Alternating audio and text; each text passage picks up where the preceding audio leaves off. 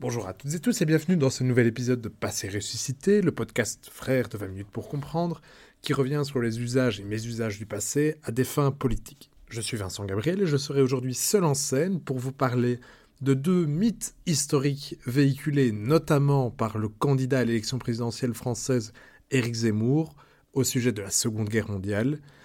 Il s'agit d'une part de Pétain, sauveur des Juifs, et d'autre part du mythe qu'on a appelé du bouclier et de l'épée.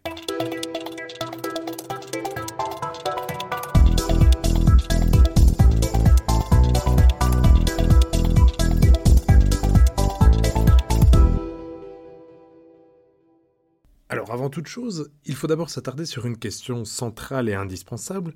Pourquoi donc parler des mythes portés par Éric Zemmour alors qu'il n'est pas le seul, loin s'en faut, de discuter, d'instrumentaliser sur des faits historiques dans cette campagne présidentielle française. On peut par exemple citer également Jean-Luc Mélenchon qui instrumentalise la Révolution française par exemple.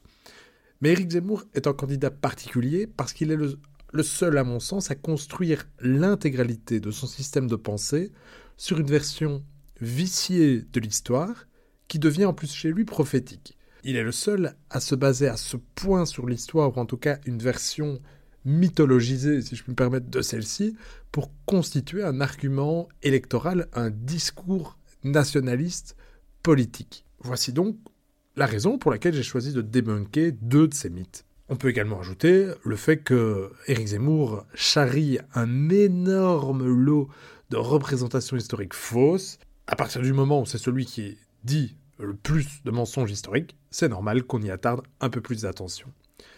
Je vais également profiter de cette petite introduction pour vous expliquer un élément important de la rhétorique zémourienne, qui est qu'il part toujours, en tout cas à mon sens, d'un fait globalement avéré, réel, mais dont il va falsifier le sens et tirer des conclusions.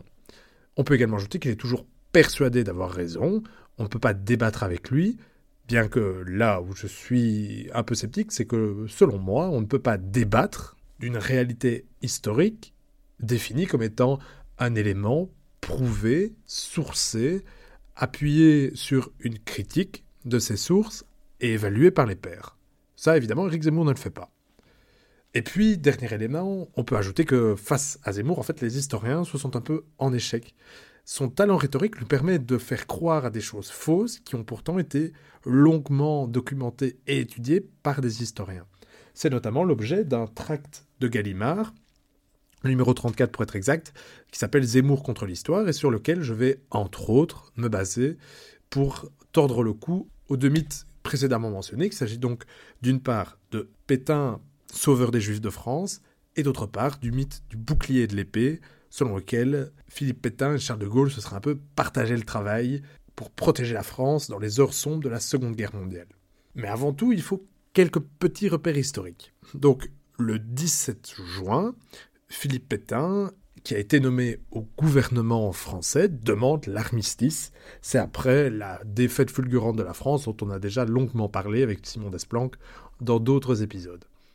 Le lendemain a lieu le célèbre appel de Charles de Gaulle qui invite les Français à continuer le combat, là où, quelques jours plus tard, le 22 juin, l'armistice est signé à Rotonde par Philippe Pétain avec l'Allemagne nazie. La France est défaite et elle doit donc arrêter le combat, alors que Charles de Gaulle va continuer de le mener, notamment avec les Français d'outre-mer et toute une série de résistants. Euh, on va pas voir cette histoire aujourd'hui. Ce qui est intéressant, c'est de voir que la France est alors coupée en deux. Au nord et à l'ouest, elle est directement occupée par les Allemands, militairement, tandis qu'au sud et à l'est, elle est dite libre, c'est la France libre, où se trouve Vichy, qui va donner le nom au régime de Vichy, qui toutefois va diriger l'intégralité de la France, donc y compris le nord qui est occupé par les Allemands, et le sud-est qui est sans contrôle aussi direct, disons, des Allemands. Le 10 juillet 1940, Philippe Pétain obtient de l'Assemblée nationale française, mais elle n'est pas là à son complet, bref, les pleins pouvoirs. C'est en réalité le début d'un régime dictatorial réactionnaire. En effet, le régime de Vichy remplace la Troisième République et se repose sur une doctrine idéologique inspirée notamment des idées de Charles Maurras euh, et qui s'inscrit sur un triptyque travail, famille, patrie, et qui appelle de ses voeux une révolution nationale Dans ce régime, il n'y a pas d'élection ni de parlement, et c'est au chef, donc Philippe Pétain, de désigner son successeur. En réalité, les parlementaires ont donné, confié la tâche à Philippe Pétain d'écrire une nouvelle constitution. Alors, il ne faut pas dire que ce ne sera pas fait, parce que ce sera fait dans les tout, tout, tout derniers mois de l'occupation, en 44, mais en tout cas, c'est clairement pas un des chantiers sur lesquels va travailler Philippe Pétain. Le 24 juillet 1940, Philippe Pétain rencontre Adolf Hitler à Montoire, et il appelle à la collaboration six jours plus tard. En fait, il pense que si la France collabore avec l'Allemagne, elle aura une place de choix dans le nouvel ordre mondial dirigé par Adolf Hitler. En réalité, il n'en sera rien, et il est important de savoir que la collaboration est en réalité à sens unique. La France collabore avec l'Allemagne, mais on ne peut pas dire que l'Allemagne apporte grand-chose à la France.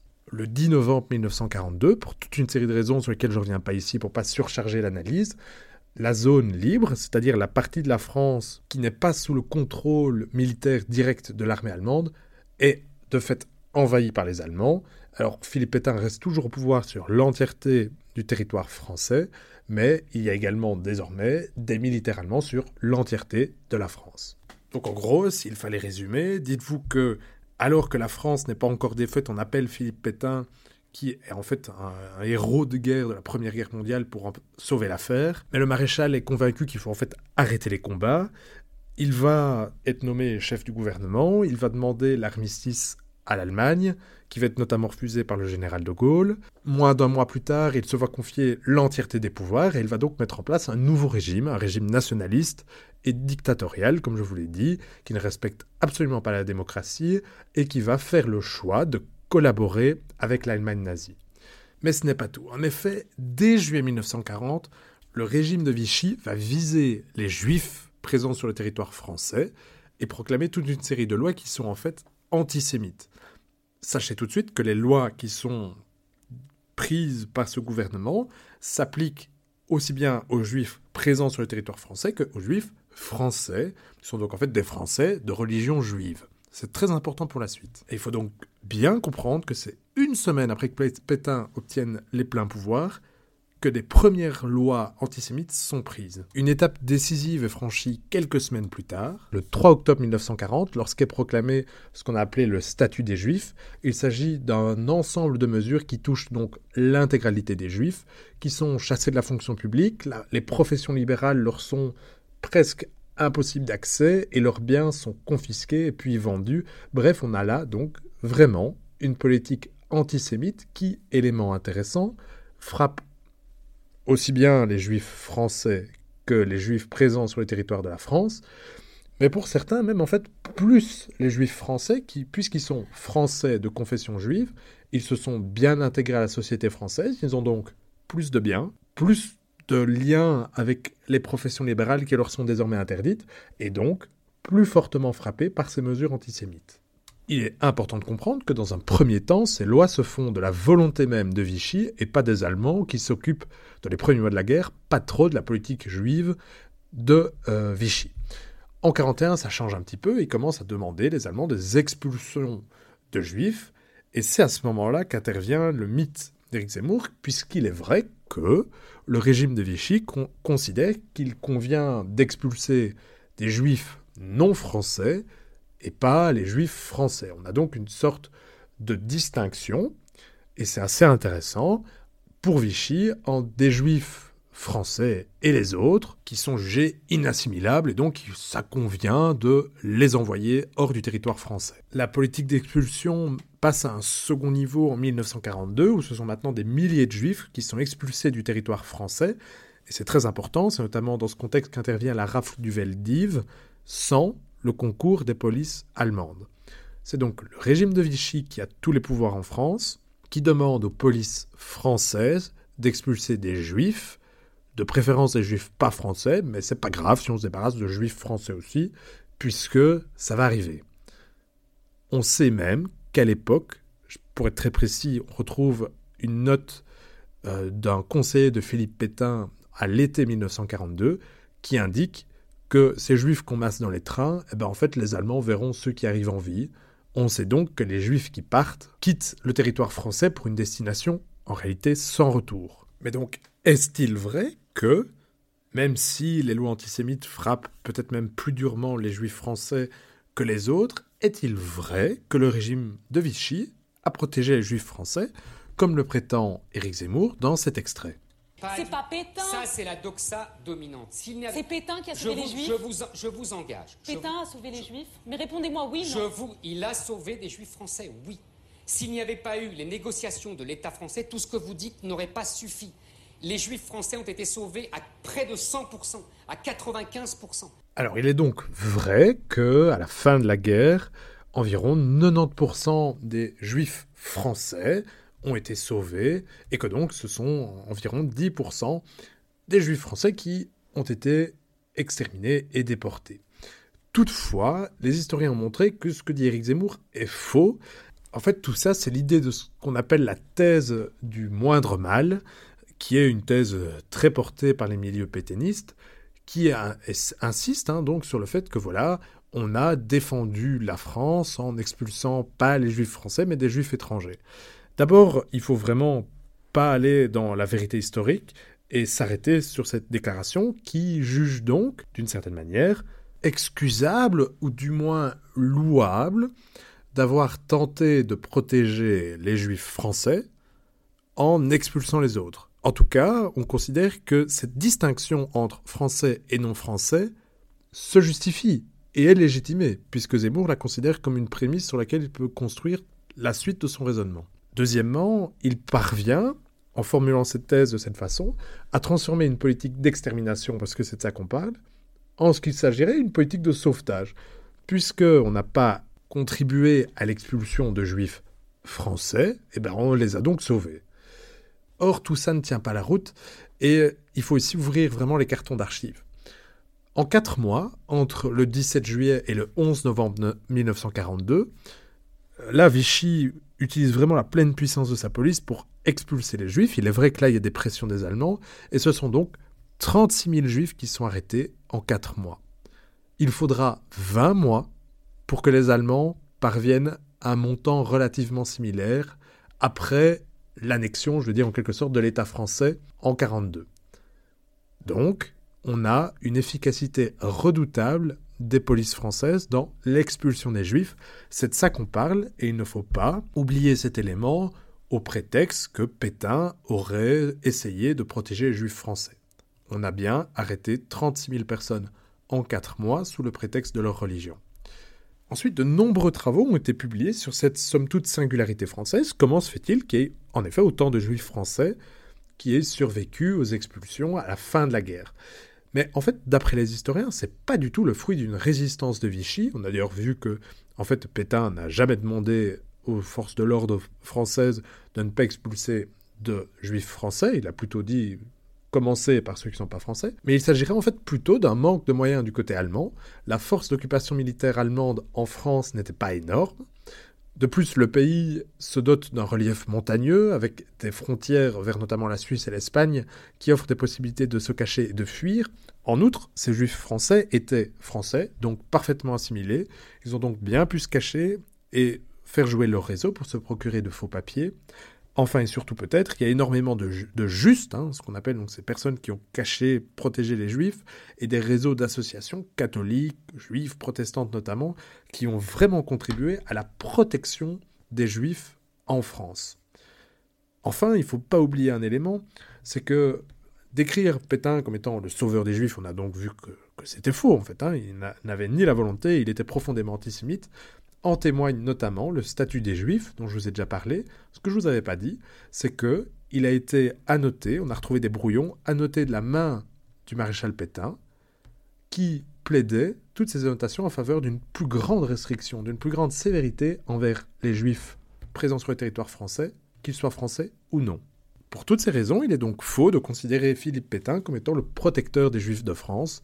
En fait, cette question n'était pas une priorité pour lui, et s'il a essayé dans un premier temps de protéger peut-être les juifs vraiment ancrés en France et donc, d'après ses mots, bien intégrés, ça ne l'a pas empêché de prendre des mesures antisémites.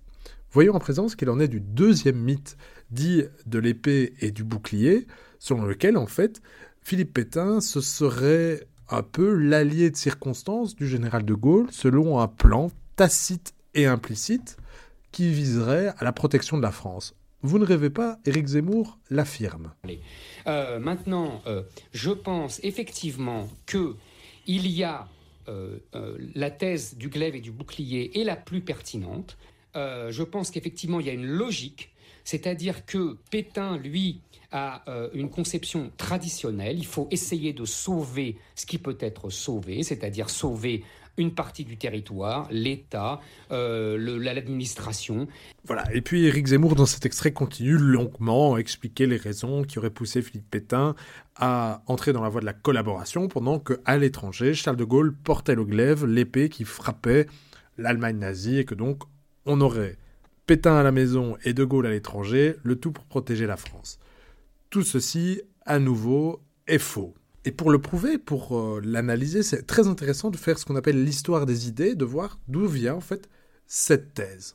Alors d'abord, il faut vite évacuer un prémisse qui est qu'il est vrai que Pétain et De Gaulle se connaissent avant la Deuxième Guerre mondiale, avant même la Première Guerre mondiale, puisque Pétain sera le supérieur du jeune euh, De Gaulle, pas encore général, euh, qui sort de Saint-Cyr, au 33e régiment d'Arras, puis, par la suite, dans les années 20, De Gaulle va être la plume de Philippe Pétain, qui lui permettra à Pétain donc d'être élu à l'Académie française en 1929.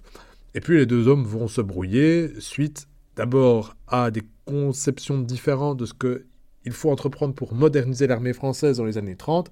Et puis là, la rupture est consommée à partir de l'épisode de l'appel du 18 juin 1940 le lendemain donc de l'appel de Philippe Pétain qui, qui demande aux Français de baisser les armes.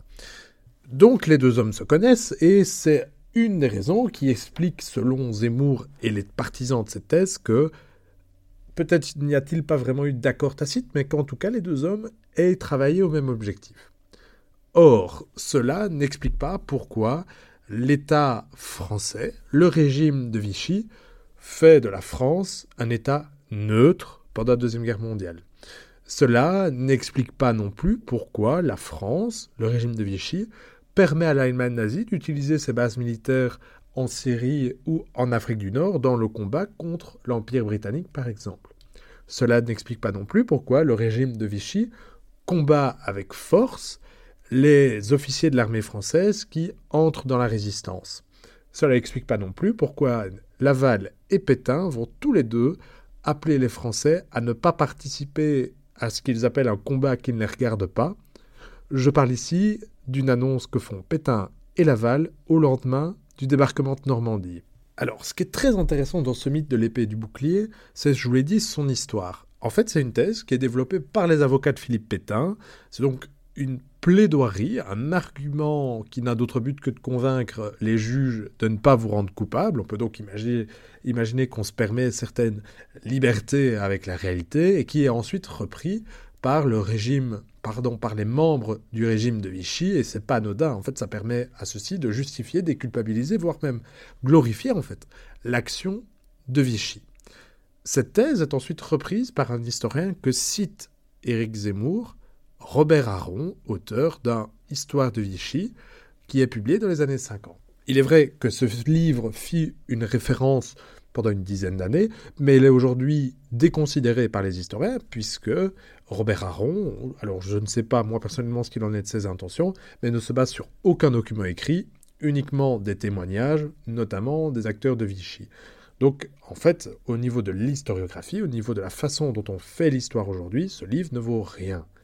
Il a d'ailleurs été vertement critiqué, cette thèse remise en question, par l'œuvre séminale de Paxton, La France de Vichy, qui est publiée en 1973 en français. En fait, c'est l'œuvre d'un historien américain, qui est le premier à travailler sur base de sources, là par contre allemandes, américaines, etc., etc., de sources sur la collaboration française pendant la Seconde Guerre mondiale. Alors Eric Zemmour déteste ce livre et dit que ces prémices sont fausses, qu'il n'y a aucune méthodologie.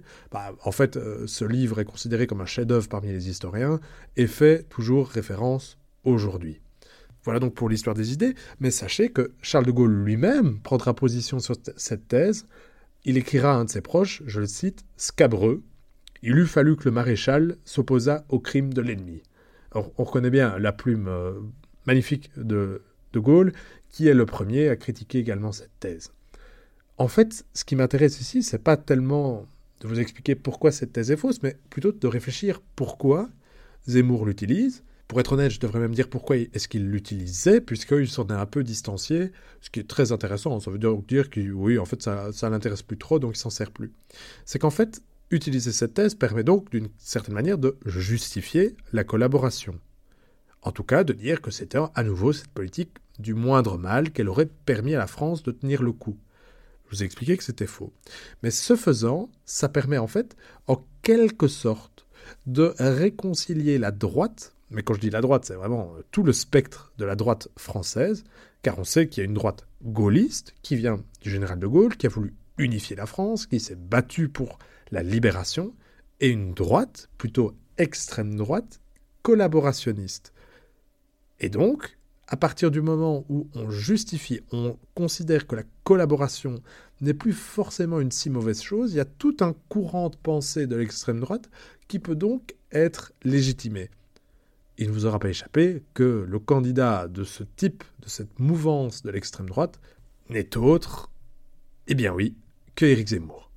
Merci chers auditeurs pour votre écoute de cet épisode très historiographique. J'espère qu'il vous aura plu. Je vous souhaite une excellente fin de journée. À très bientôt. Au revoir.